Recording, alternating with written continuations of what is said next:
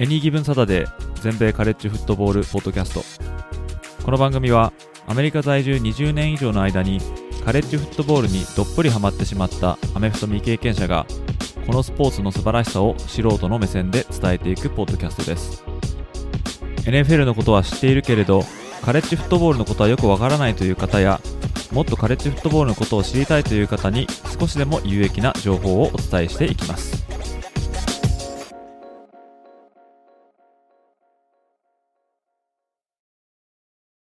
皆様ご機嫌いかがでしょうか？こちらは全米カレッジフットボールファンサイトを運営しておりますニーギブンサタデーです。で、現在、現地の方では全米大学男子の、まあ女子もやってますけども、バスケットボールの全国大会とも言えるトーナメントの、まあ、通称マーチマッドネスっていうのが、まあ、盛大に行われております。で、こちらはですね、参加チームは全部で68チームもありまして、各カンファレンスの優勝チームは、まあ、自動的にこうトーナメントの進出権っていうのを獲得して、でその残りをですね、まあ、アットラージ枠っていうんですけど、えー、まあこちらのオープン枠をですね、まあ、ランキングとか、ストレングスオブスケジュールなどをま元にして、まあ、上位チームからこう埋めていくっていう、まあ、そういうので68校を決めていくんですね。で、まあ、カレッジフットボールの方は現在、その4チーム制のプレーオフを敷いてますよね。まあ、これがですね、2024年からは12チーム制にも拡張するっていうのが、まあ、つい数ヶ月ぐらい前に決まったんですけども、ま、でもそれでも参加できる数っていうのはやっぱ運命の差ですよね。4チームのフットボールに対して68チームの男子バスケ、まあ、ないし女子バスケですから、まあ、これだけの数のチームがね、バスケの方に出場すれば、まあ、俗に言うアップセットと呼ばれる大盤狂わせみたいなのが起きるっていうのは、まあ、可能性高くなりますよね。まあ、これまでもすでに第2シードのアリゾナ大学が第15シードのプリンストン大学に敗れたり、第4シードのバージニア大学が第13シードのファーマン大学に敗れるっていう、まあ、波乱が起きてますしですね、えー、なんだったらついさっきですね、えー、第1シードのパデューがですね、第16シードのフェアリー・ディッキンソン・ユニバーシティっていうのにまさかまさかの敗戦を食らうというですね、まあ、そういったアップセットが結構起こりやすいですね。まあ、それはそれでですね、まあ、見てる側からするとすごいエキサイティングだし、見てて面白いと思うんですけども、まあでもカレッジフットボールの方は、そういうのがなかなかないですね。まず4チームしか残ってないっていうのがあって。であとはその4チームっていうのは大体同じような顔ぶればっかりなんで、また今年もこいつらかみたいな、そういうことになりやすいですよね、カレッジフットボールの方がね。まあこれからもどんどん来ておくと思うんですけどね、男子バスケの方でも。まあこれが3月の狂気、つまりマーチマットネスと呼ばれる、まあ、ゆえんでもあるんですけども、まあカレッジフットボールでもね、このような似たような状況が起きたら、まあ非常に面白いと思うんですけどもね。まあ、例えば各カンファレンスの優勝チームに自動的にプレーオフに出場する権利を与えるとか、まあ、そういうのがあるとですね、まあ、小さい大学とか小さいカンファレンス出身のチームにも、まあ、夢を持つことができると、まあ、思ったりもするんですけども、まあ当然バスケとフットボールではスポーツの性質が全く異なりますから、単純には比べられないと思うんですけども、まあ、この時期になるとですね、まあ、そういったことをちょっと思ってしまいますよね。まあ、そんなマーチマットネスは、ま、4月の初旬まで行われる予定となっておりますね。えー、まあフットボールではないんですけども、まあ、カレッジスポーツの花形の、まあ、スポーツとして、こちらではですね、非常に盛り上がってますね。ということで、まあ、今回も配信の方を始めていきたいと思います。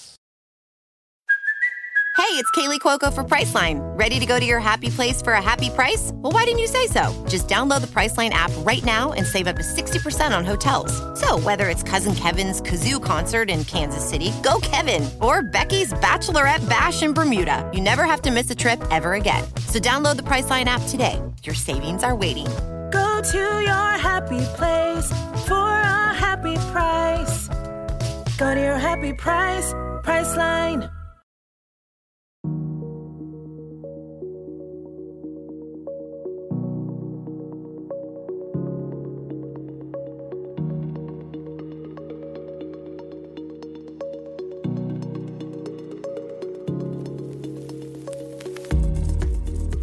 で、ちょっとですね、久しぶりにですね、え、ニュースをちょっとお届けしていこうかなと思いますね。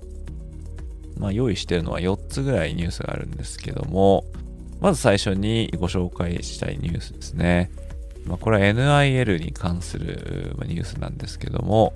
まあ、この NIL に関する規則違反で NCAA が初の罰則を言い渡すと、まあ、こういったニュースがありますね。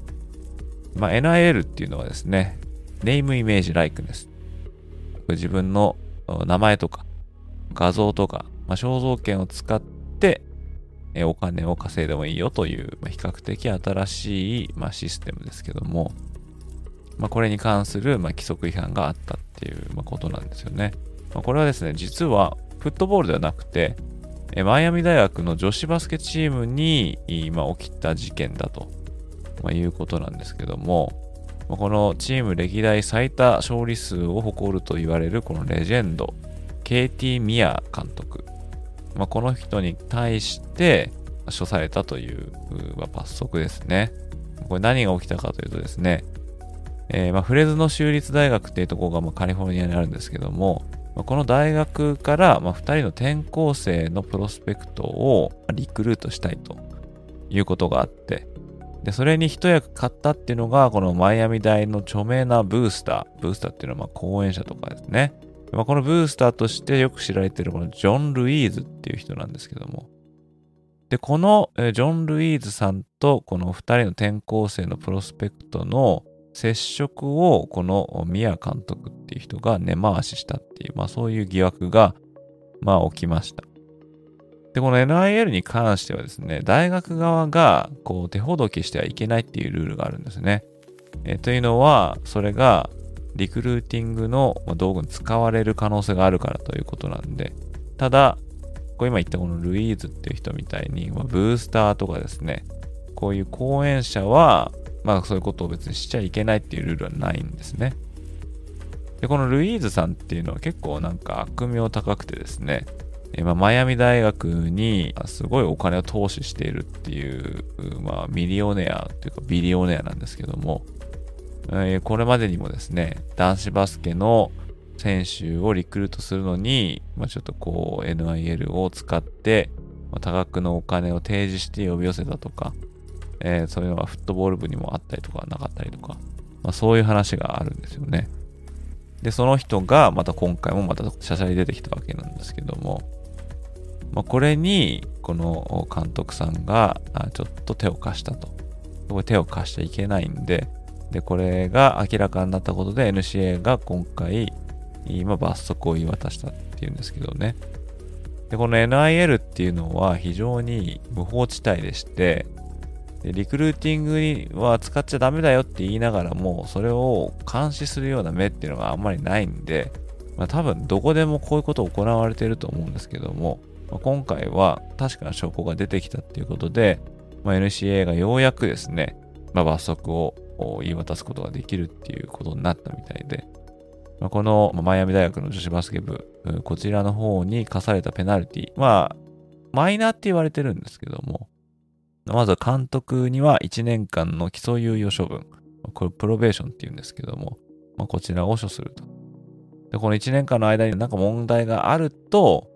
ちょっと本格的な罰が加わるっていう、まあ、そういう基礎猶予みたいな感じですね。えー、そして罰金。あとは、リクルートの際のオフィシャルビジットの数の削減。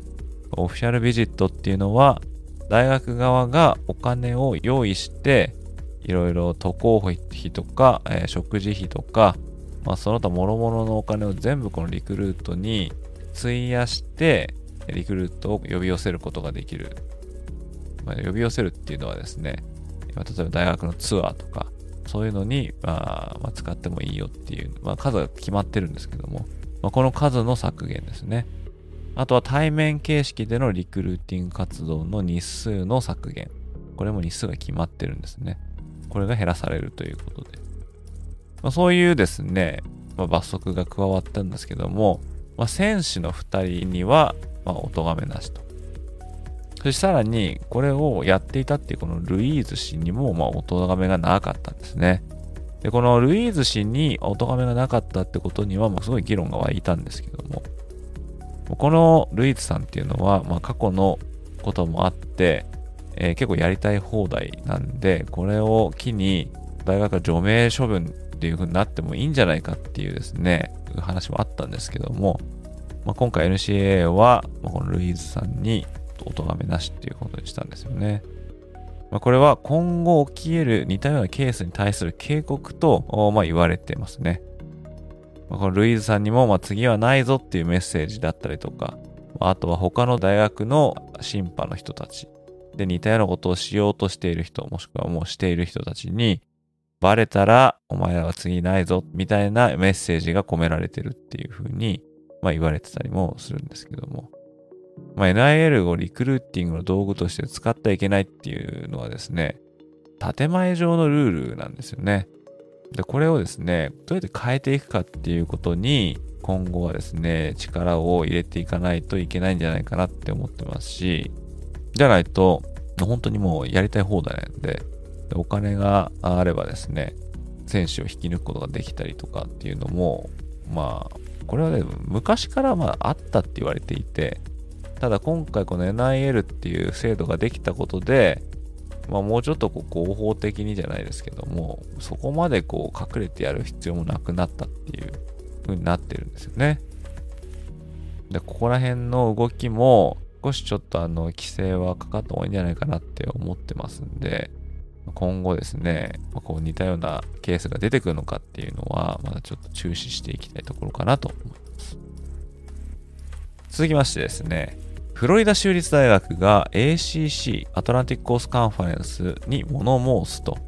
いうニュースをお伝えしたいかなと思いますね。まあ、SEC、これはサウスイースタンカンファレンスですね。でこちらにはですね、2024年からテキサス大学とオクラホマ大学が加入することが分かっていたりですね、あとビッグ10にも同じ年にサザンカリフォルニア大学と UCLA、えー、こちらの方がビッグ10に入るっていうことで、この2つのカンファレンスがですね、どんどん華やかになっていく一方でですね、同じパー5の一員であるこの ACC、え、こちらがですね、どんどんこう遅れを取っていくっていう、ま、印象が、まあ、るんですよね。で、特にそれはビジネスの面でも非常に顕著と言われてまして、例えば SEC とビッグ10はですね、新たなメディア契約を FOX とか ESPN とか CBS とかと結んで、超巨額の収入を見込める一方でですね、ACC は毎年約3000万ドル、これは1ドル100円計算で約30億円の差をこの2つのカンファレンスにつけ続けられているっていうことが、まあ、あるみたいなんですよね。で、このカンファレンスに入ってくるお金っていうのは、ま、それぞれ所属しているチームにま分配されるっていう仕組みになってます。だから、カンファレンスがリッチならば、その所属チームもリッチになるっていう、まあ、こういう構図になってるわけですね。で、ACC に所属するこのフロリダ州立大学の体育局長のマイケル・アルフォードさんっていう人がいるんですけども、まあ、この方がこの現状をちょっと憂いているということなんですよね。あの、コーチに支払うお金とかも年々高額になってますし、また施設の新設費用とか、まあ、改修費用、さらにはリクルーティングの費用など、まあ、カレッジフットボールにはですね、非常にお金がかかるわけですね。で、このカンファレンスからの配当金を目当てにしているっていうチームにしてみればですね、そのお金が SEC やビッグ10チームと比べて少なければ、まあ、結果的にこのチーム力に影響してくるっていう、まあ、こういう、まあ、感情ができるわけですけども、この ACC っていうのはですね、もともとは男子バスケの強豪カンファレンスとして、まあ、知られていたんですけども、まあ、そこに1991年にこのフロリダステートが加入と。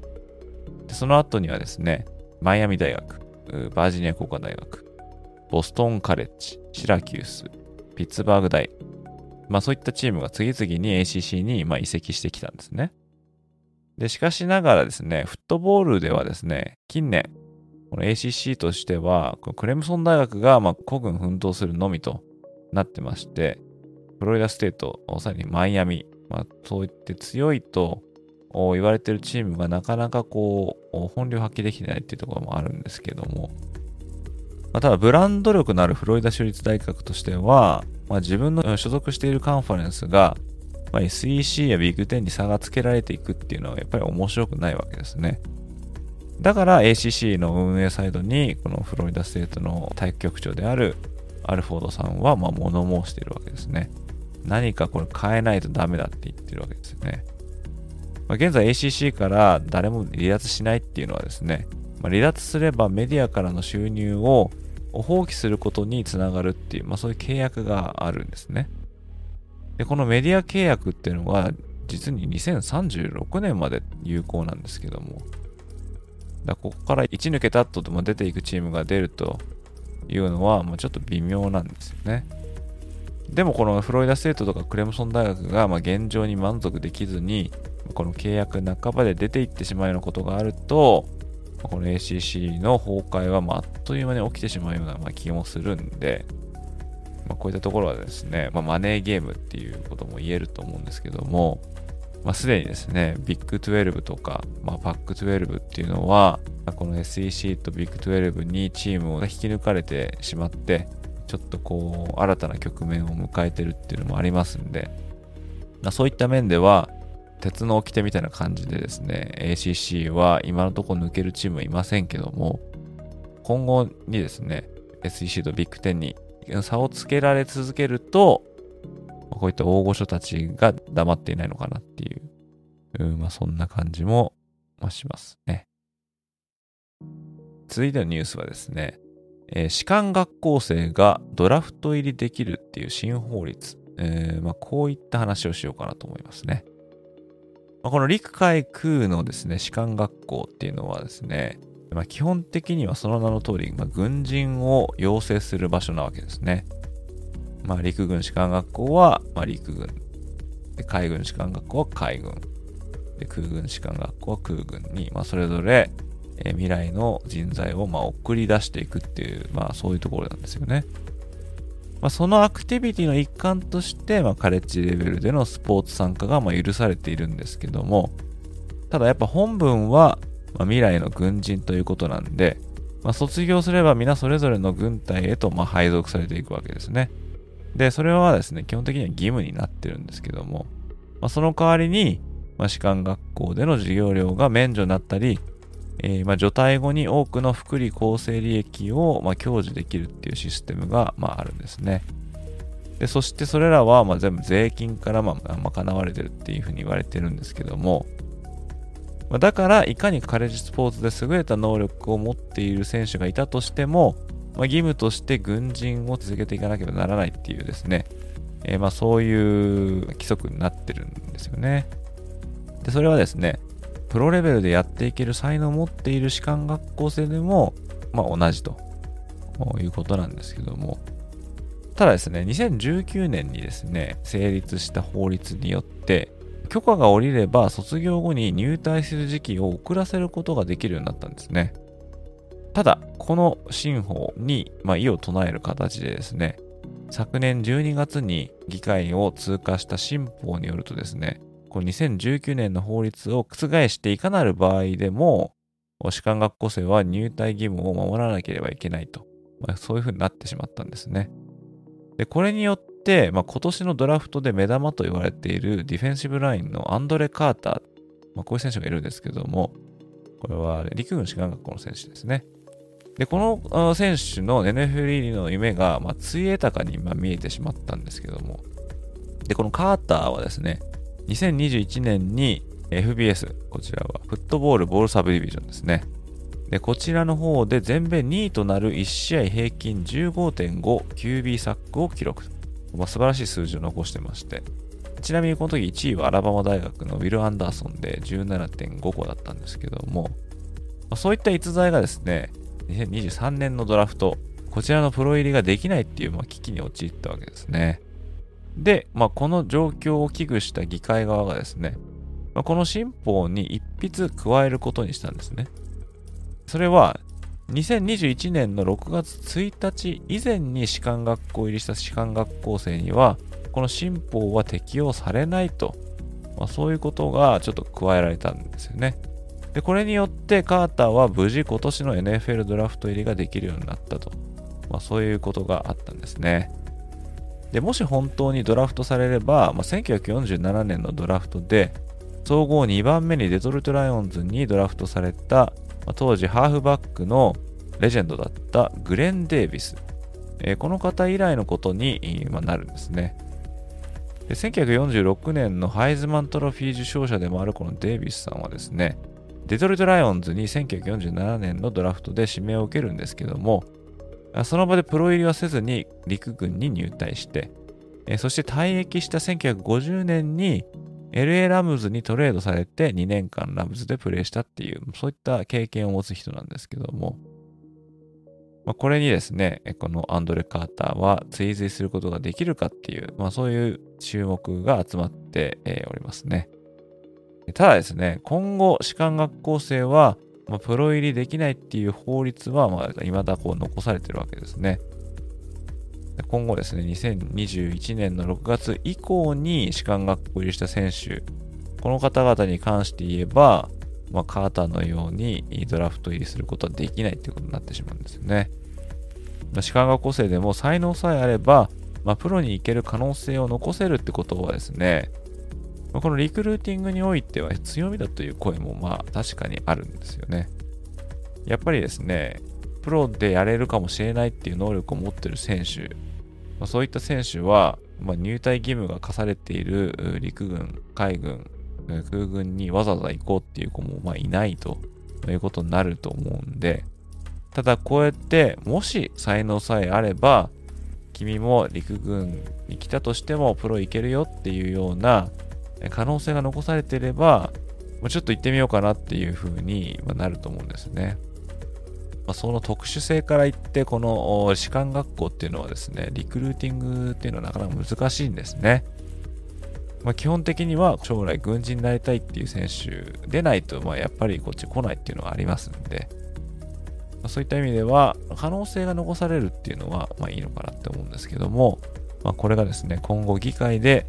まあ、議論されることはまず間違いないと思いますので、まあ、そちらの方も注意深く見守っていこうかなと思いますね。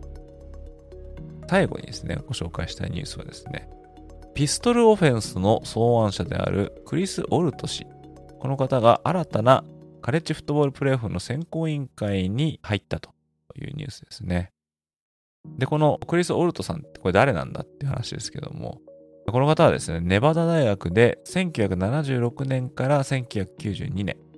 そして1994年から1995年、さらには2004年から2012年まで、まあ、3つの異なった期間で監督を務めたっていう方なんですね。で、この人が新たなカレッジフットボールプレーオフの選考委員会に選出されたってことなんですけども、で、この方はですね、すでに2002年にカレッジフットボールの殿堂入りも果たしたっていう、まあ、名称なんですね。で、ネバダ大学での戦績は234勝、108敗1分けと、という非常に素晴らしい戦績を残しております。で、このネバダ大学はですね、1977年まではディビジョン2部のチームだったんですね。で、このオルト監督が就任した3年前にディビジョン1部の WA、で今言うですね、FCS に昇格してるんですけども、でそして2000年にディビジョン1部、これ 1A っていうんですけどね、え、こちらのウエスタンアスレティックカンファレンスに、まあ、移籍して見事に一部の上の方、今で言う FBS ですね。こちらの方に、まあ、チームを、まあ、上げたっていう、まあ、すごい功労者なんですね。で、この、まあ、WAC っていうんですけど、このカンファレンスは、まあ、今すでにですね、FBS のフットボールカンファレンスとしてはなくなっちゃったんですけども、チーム自体はネバダは今現在マウンテンウエストカンファレンスにま所属してるっていうチームなんですけども。で、またですね、このオルトさんっていうのはですね、まあ、いわゆるこのピストルオフェンスの発案者の一人とま言われてるんですね。で、このピストルオフェンスっていうのはですね、ショットガンフォーメーションとシングルバックのフォーメーションのま合いの子って言われてるんですよね。で通常のショットガンはこのセンターから7ヤード後ろにま QB を配置するんですけども。で、ピストルフォーメーションの場合はこちらは7ヤードじゃなくて、まあ、4ヤードっていうことになってるんですね。でその4ヤードの QB のさらに3ヤード真後ろにランニングバックを配置するっていうこのフォーメーションが、まあ、ピストルフォーメーションっていうんですけども、まあ、このオフェンスを要して、このワックではですね、ネバダは2度のカンファレンスタイトルを獲得しております。で、また、コーダーバックのコリン・キャパニック。まあ、この選手は、このピストルオフェンスのシステム化で活躍して、ま、4年間でパスで1万ヤード超え、ランで4000ヤード超えを記録したと。まあ、そういう選手ですね。で、まあ、ご存知の通り、プロではサンフランシスコ 49ers で活躍して、まあ、第47回のスーパーボールにもまあ出場したとということですね。で、まあもう知ってると思うんですけども、この2016年に人種差別への抗議行動として、まあ、試合前の国家斉唱時に膝をつくっていう、まあ、プロテストをまあ刊行したんですね。で、これには賛否が沸き起こるんですけども、まあ、この行動をよく思わないっていう、まあ、NFL のオーナー側の、まあ、意向として、まあ、干されてしまって、まあ、現在まで、まあ、プレーのチャンスを失ったまま、まあ、実質の引退状態と、まあ、言えるんじゃないかなと思うんですけど、まあ、非常に、まあ、残念なんですよね。で、このキャパニックを、まあ、指揮していたっていうのが、このクリス・オルト監督なんですよね。そういったようにですね、キャパニックを世に送り出したピストルオフェンスの生みの親であるっていうこのオルトさんが、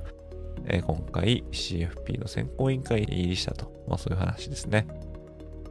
で、ちなみにこの CFP の選考委員会任期の方3年となっております。まあ、以上がですね、今回ご紹介しようかなと思っていたニュースですね。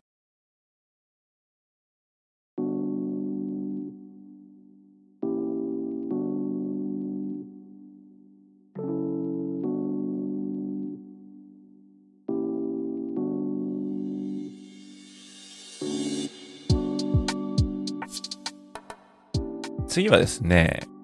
ま、ちょっとこのペイングに寄せられたですね、ま、質問というか、コメントというか、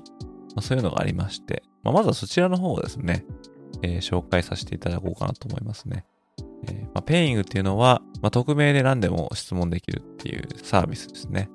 で現在、私はこちらの方で質問の方は受け付けてないんですけども、それまで受け付けていた中で結構溜まってるんで、こちらの方もですね、徐々に出していこうと思っている次第でございます。で、今回紹介したいのはですね、NFL もカレッジフットボールも初心者なのであまり詳しくないのですが、トム・ブレイディのようにドラフト下位指名の選手がバリバリのレギュラーになることは NFL がレアケースなんでしょうか？っていうですね、まあ、質問ですね。いただきました。ありがとうございます。この質問多分もう1年ぐらい前にいただいてる質問なんで、すいません、こんな長くなっちゃいましたね。で、まあこの回で、えー、取られたっていう選手ですね。まあそこまで期待されてないけどっていうふうにまあ言えるのかなって思うんですけどもね。私はまあお買い得だった選手っていうふうにまあ言ってるんですけども。で、以前 NFL でお買い得となったカレッジフットボーラーたちっていう記事をですね、まあ、2016年に出してるんですね。えー、これ確か10人ぐらい紹介したと思うんですけども、まあ、要するにですね、ドラフトでは、まあ、下位で指名されるけれども、それの期待を大きく上回って、まあ、活躍したっていうですね、まあ、当たりくじっていうふうにも言えるのかもしれないですけども、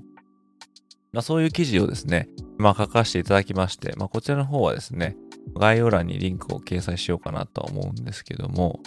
で、今回はですね、まあ、この質問に答える形でですね、私、エニギブサタデーがですね、えー、まあカレッジフットボールを本格的に見出した1998年以降、まあ、こちらをですね、中心にそういうお買い得だったっていう NFL ドラフトのプロスペクトっていうのを紹介していこうかなと思いますね。でちなみにあの私の中ではですね、まあ、その1998年からっていうことなんで、1998年以降ですね、えー、勝手に AGS イーラーっていうふうにちょっと、呼ばせていただいてるんですけども、えー、まこのですね、えー、AGS イーラーの中で、え特に自分が気になった、お買い得だった選手をですね、今回は一挙にご紹介しようかなと思うんですけども、で、まあ、この1998年以降にドラフトされた選手の中で、5巡目から7巡目というですね、まあ、レートピックでプロ入りするっていう選手えそれにもかかわらず、まあ、活躍した選手をですね、まあ、独断に選出して、え紹介していきたいと思います。では、え早速紹介していきたいと思うんですけども、まあ、1998年から古い順にご紹介していきたいかなと思います。まずはですね、マット・ハッセルベックですね。大学の方はボストン・カレッジですね。クォーターバックだったんですけども、1998年のドラフトで6巡目にて、グリーンベイ・パッカーズにドラフトされたっていう選手ですね。で、現役時代は3度のプロボールに選出されて、で、2005年度シーズンには、シアトル・シーホークスの先発 QB として、第40回のスーパーボールに進出して、まあ、ここではですね、まあ、スティーラーズに21対10でま敗れてしまうんですけども、まあ、現在ですね、ESPN とかのまアナリストとかやってますけども、まあ、このハッセルベックのことを知ってる方は結構多いんじゃないですかね。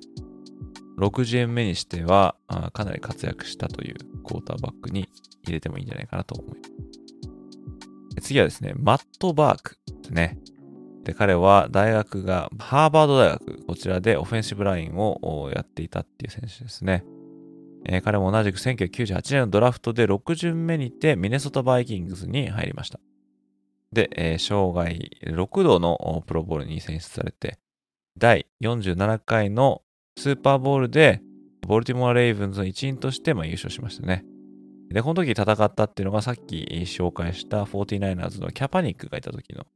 えこの時のスーパーボールですね。こちらで優勝したこともあると。まあそういう選手ですね。次はですね、ドナルド・ドライバーですね。大学はアルコーン州立大学というですね、まあ、FCS。これはですね、フットボールチャンピオンシップサブディビジョンっていう、まあ、自由権カンファレンス群とも言えると思うんですけども、まあ、こちらの中でもさらに黒人選手が多いと言われる HBCU、Historically Black Colleges and Universities。まあ、こちらの大学ですね、アルコーン州立大学。まあ、こちらでワイドレシーバーをやっていたんですけども、1999年のドラフトで7巡目でグリーンベイ入りをしてまして、まあ、以来グリーンベイ一筋と、そういった選手ですね。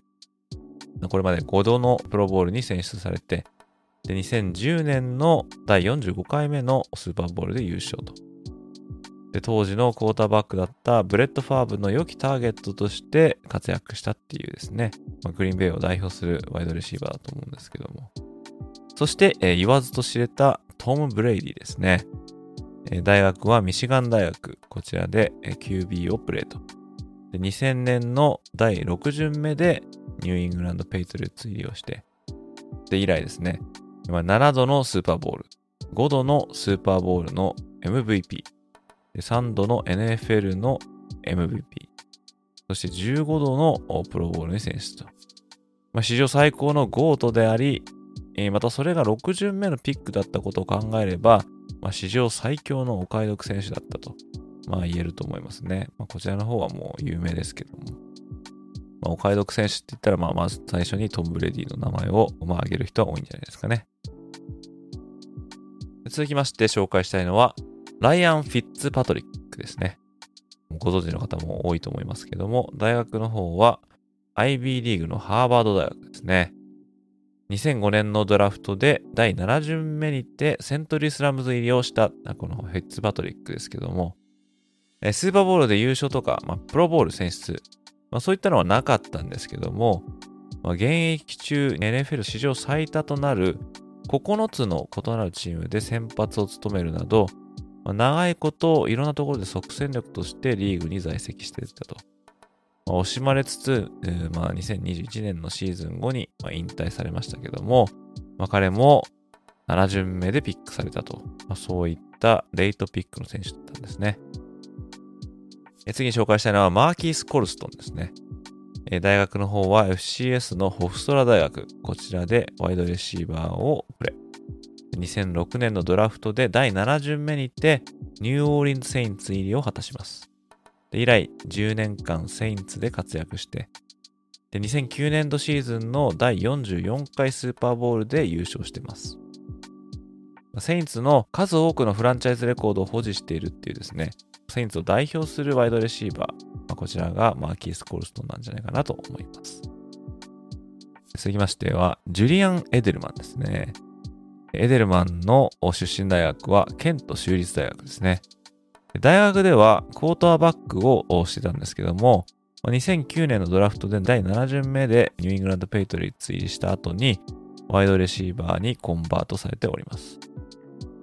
すでに紹介したトム・ブレディの相棒として長きにわたりニューイングランドで活躍しましたね。2009年から2020年までの間に3つのスーパーボールを獲得。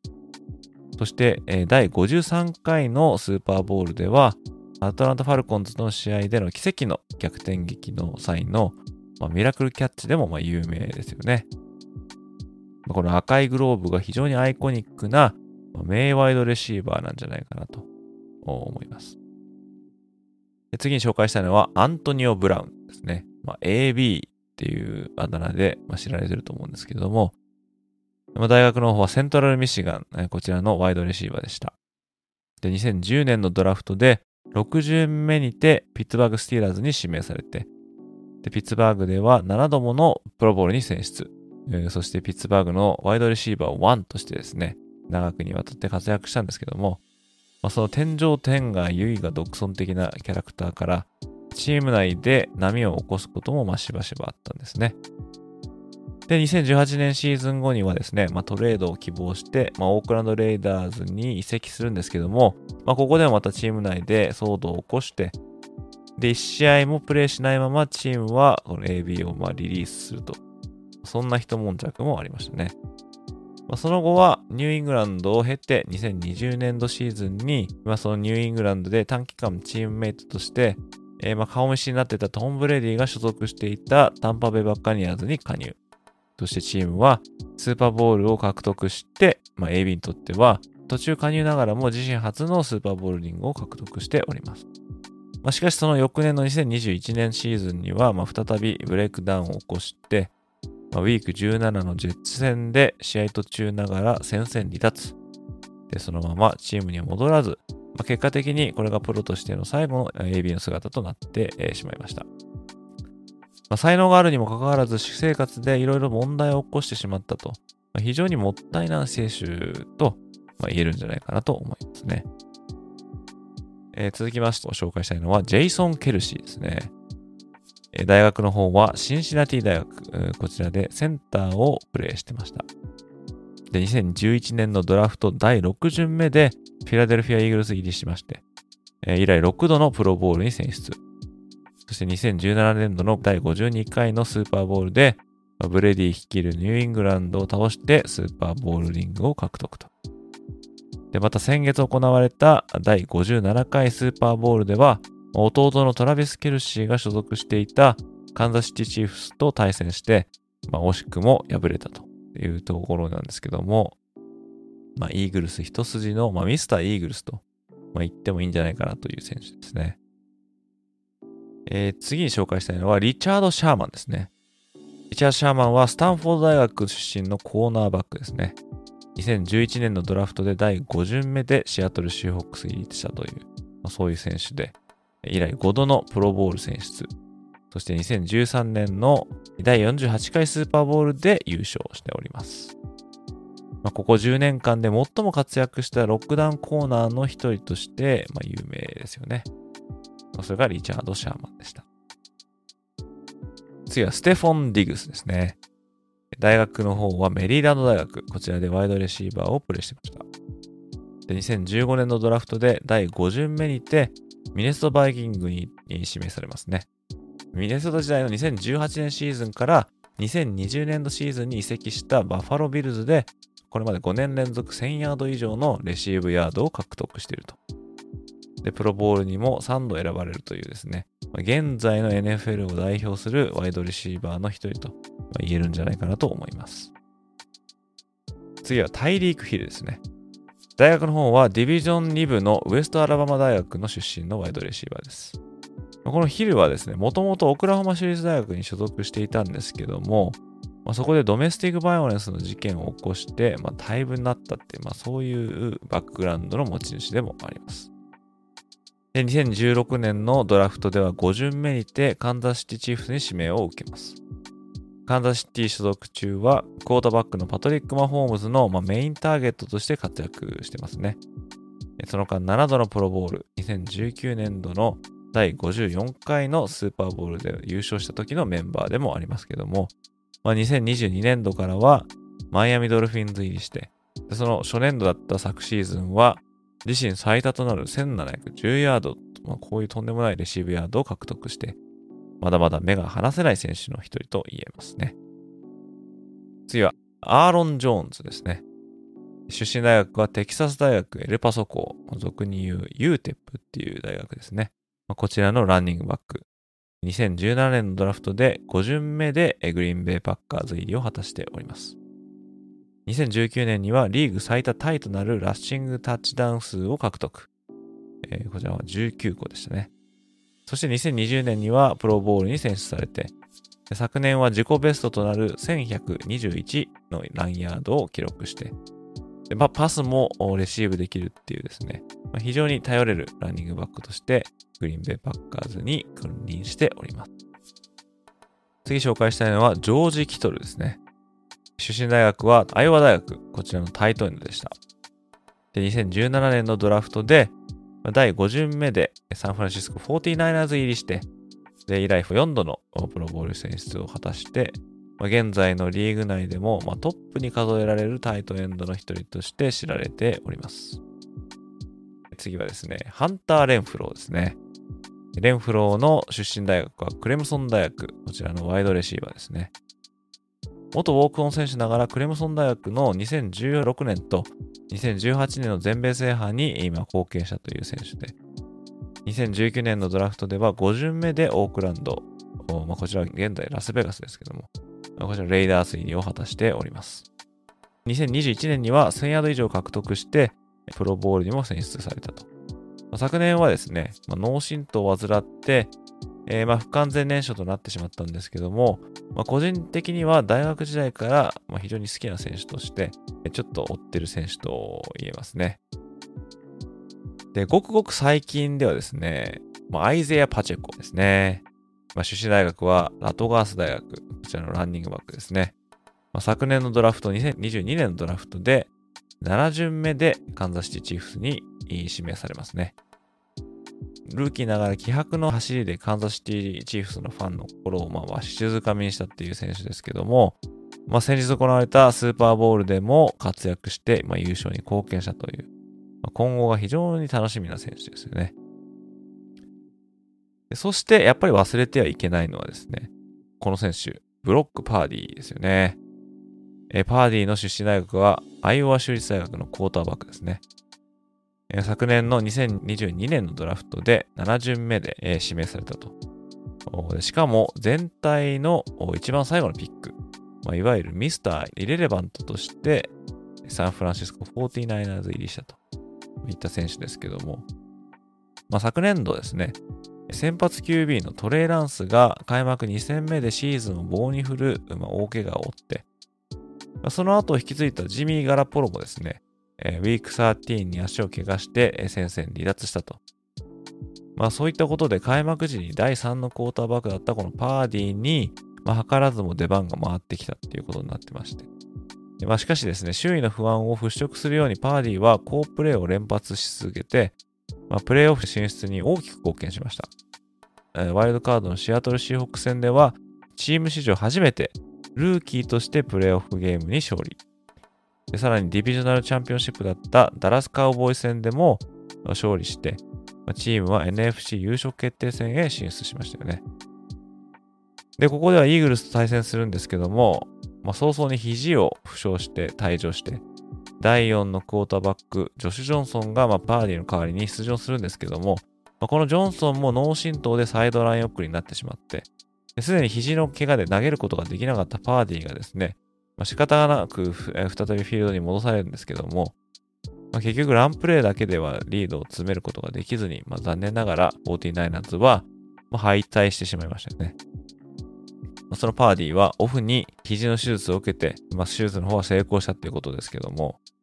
同じく手術から回復を目指す、まあ、トレーランスとの先発争いにも、まあ、注目が集まりそうですね。まあ、このようにですね、NFL にはまあ、たとえドラフトで高順位で指名を受けなくても、まあ、プロで花咲く選手も、まあ、いるんですね。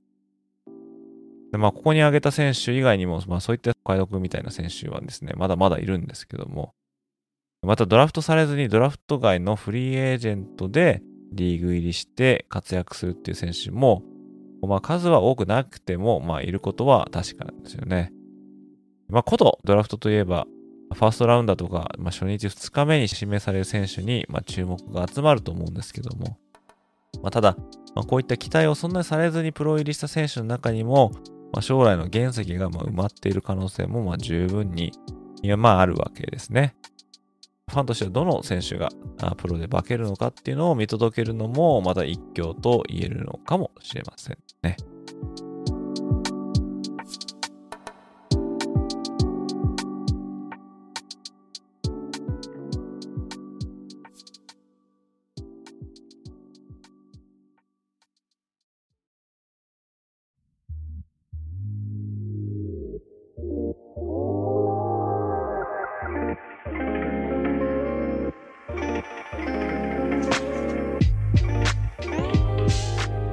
次はですね、質問箱に寄せられたコメント、こちらの方を紹介しようかなと思いますね。まあ、さっきもですね、ちょっと言ったんですけども、まあ、ペイング、まあ、こちらの方はですね、現在、え質問を受け付けるっていうのはやってないんですけども、ま、その代わりとして、えー、ま独自にですね、Google Forms で、まそういったことをできるのを作りましたんで、まそちらの方も概要欄の方にリンクを貼っておきますので、もしですね、質問とかコメントとかありましたらですね、そちらの方に寄せていただけると、まあ、こういった音声配信で、えー、まあ答えていこうかなと思っていますので、気軽に、えー、質問の方とかコメントの方残していただけると幸いです。で今回ですね、選んだこのコメントはこちらの方になりますね。いつもサイトやポッドキャストでカレッジの面白さを教えてくださりありがとうございます。質問です。先日、アリゾナのヘッドコーチ、クリフ・キングスバリーが解雇されましたが、カレッジ時代の彼はどんな選手だったのでしょうか？また、どんなコーチだったのでしょうか？詳しく教えていただけると嬉しいです。よろしくお願いいたします。というですね、ご質問をいただきました。どうもありがとうございます。ちょうどですね、前回のポッドキャストはですね、まあ、聞いていただいた方いるかどうかわかりませんけれども、エアレードのプレイブックを作ったアメフト部さんとマスター、いやこの二人に、えおいでいただいて、まあ、エアレードオフェンスのことを、まあ、お話ししていただいたんですけども、まあ、このクリフ・キングスバリーっていうのも、まあ、エアレードの、まあ、使い手なんですね。まあそういったこともあってですね、まあこのエアレードつながりでこの質問をピックさせていただいたっていうのもあるんですけども、このクリフ・キングスバリーですね。高校時代は父親であるティム・キングスバリーが監督を務めていたチームで、まあ、プレーして、で、大学はテキサス工科大学に進学しますね。でそこではですね、まあ、今言ったエアレードの使い手だったマイク・リーチ監督、えこの人の元でプレーをします。で2000年から2002年までの3年間の間、リーチ監督に、ま指導を受けて、えキングスバリーは1万ヤード以上のパスヤードを記録しました。で大学でのプレーを終える頃にはですね、まあ、数多くの NCAA のレコード、並びにテキサステックの大学レコードをま樹立していたと。まあ、そういう選手なんですね。まあ、リーチ監督のエアレードオフェンスをま世に知らしめるのには非常に一役買った、まあ、キュービだったと、ま言えると思うんですけども、この2003年のドラフトではですね、第6巡目でニューイングランド・ペイトリオッツに指名を受けます。ただですね、あルーキーシーズンを怪我で棒に振ってしまって、で、以来ですね、複数の NFL チームを渡り歩いた後にですね、まあ、活躍の場をカナダの CFL にま求めたんですけども、まあ、結局ろくに試合に出場することは叶わなくて、2007年を最後に現役を引退して、その後、コーチングの道に、ま足を踏み入れたということになっております。で2008年にはですね、当時カンファレンス USA に所属していた、まヒューストン大学に加入しまして、でここで、まクオリティコントロール担当で、まコーチへの機会を、ま待っていたんですね。で、この時のヒューストン大学の監督っていうのがケビン・サムリン監督で、でオフェンシブコーディネーターはダナ・ホルゴーセン氏ですね。で、このホルゴーセンさんはですね、キングスベリー氏が大学時代に支持していたこのマイク・リーチ監督直系のコーチで、まあ、エアレードオフェンスの影響をま大いに受けていたっていう人物なんですね。で、このホルゴーセンさんが2010年にオクラホマ州立大学のオフェンシブコーディネーターに就任するために、ヒューストンをですね、出るとですね、その後釜に、まあ、このキングスバリーさんがですね、いきなり抜擢されると。OC とクォーターバックのコーチを務めると。でさらにですね、2012年、この年にサムリン監督がヒューストン大学からテキサス A&M 大学の監督に、まあ、つくんですけども、そうすると彼の右腕としてですね、まあ、オフェンシブコーディネーターになるためにキングスバリーさんもテキサス A&M 大学に今追随していきました。で、ここでゴリゴリのエアレードオフェンスをまあインストールしていくんですけども、まあ、初年度にクォーターバックを務めていたっていうのが、まあ、ジョニー・マンゼルですね。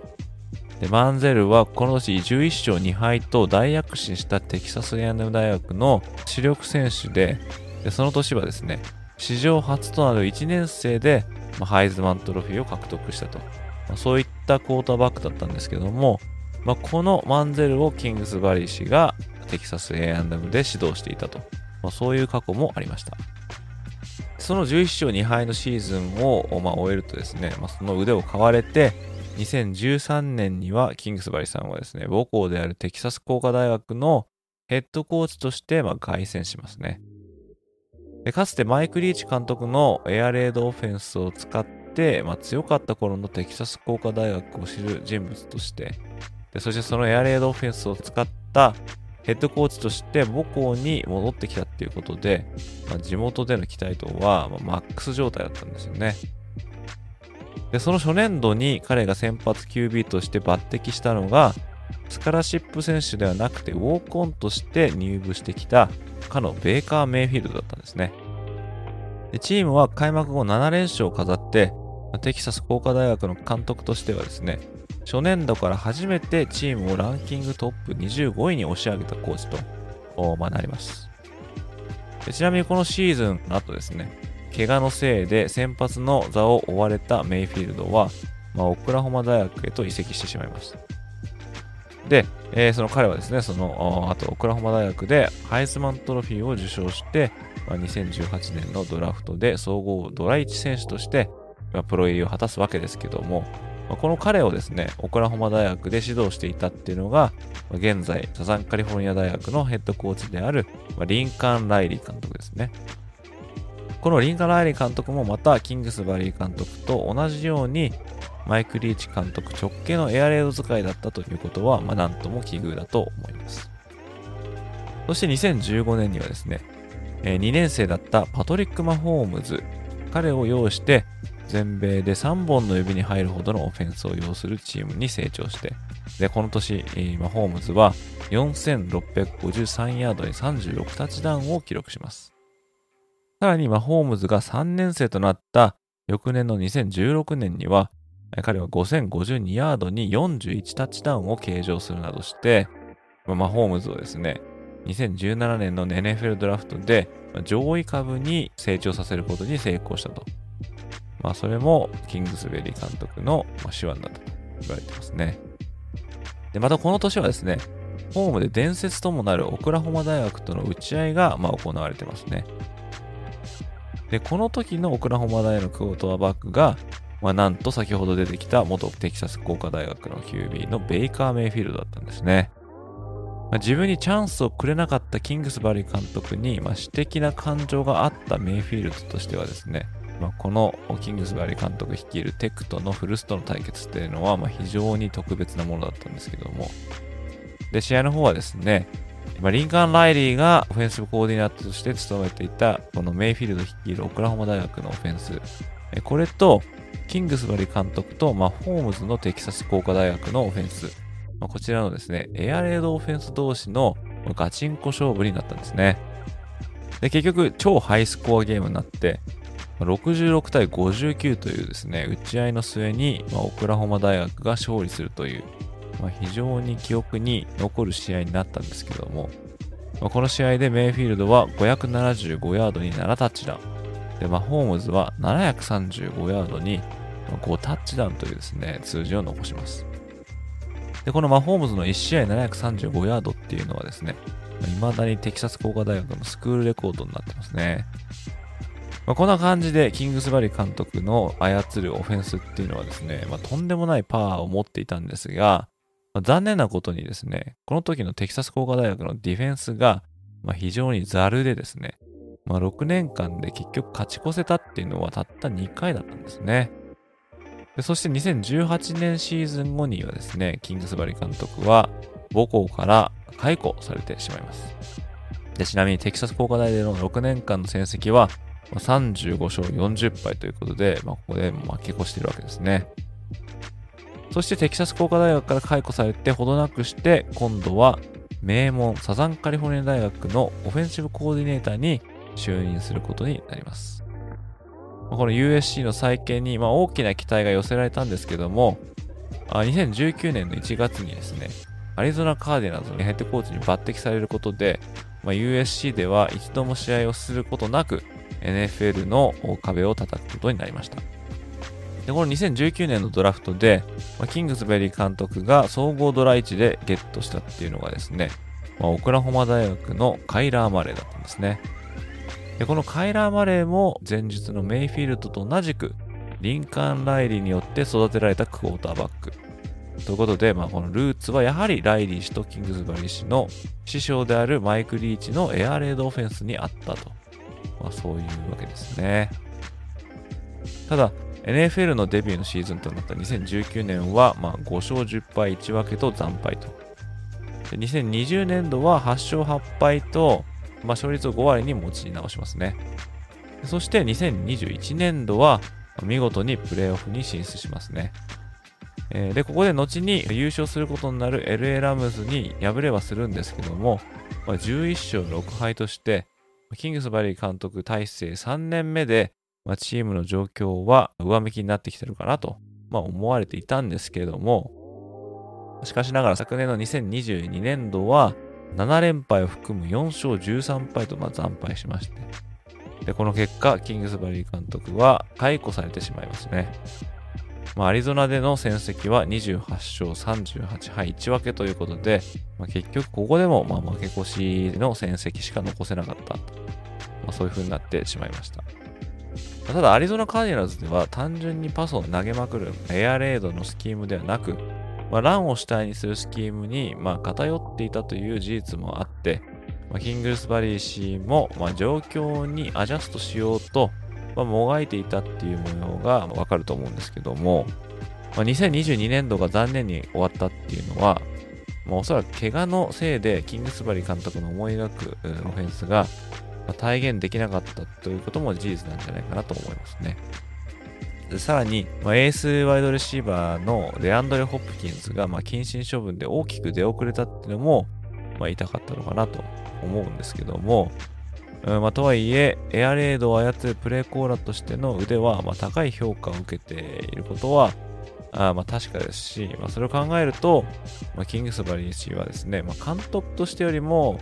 まあ、オフェンシブコーディネーターとしての方が、まあ、輝けるコーチなのかなと思ったりもするんですけども、まあ、まだまだ43歳と若いんで、まあ、今後もね、どこかでコーチングする日が来ると思うんですけども、またそれをね、見てみたいと、まあ、個人的には思いますね。といったところがですね、まあ、クリフ・キングスバリーさんの、まあ、コーチング遍歴っていうんですかね、そういう感じで話させていただきました。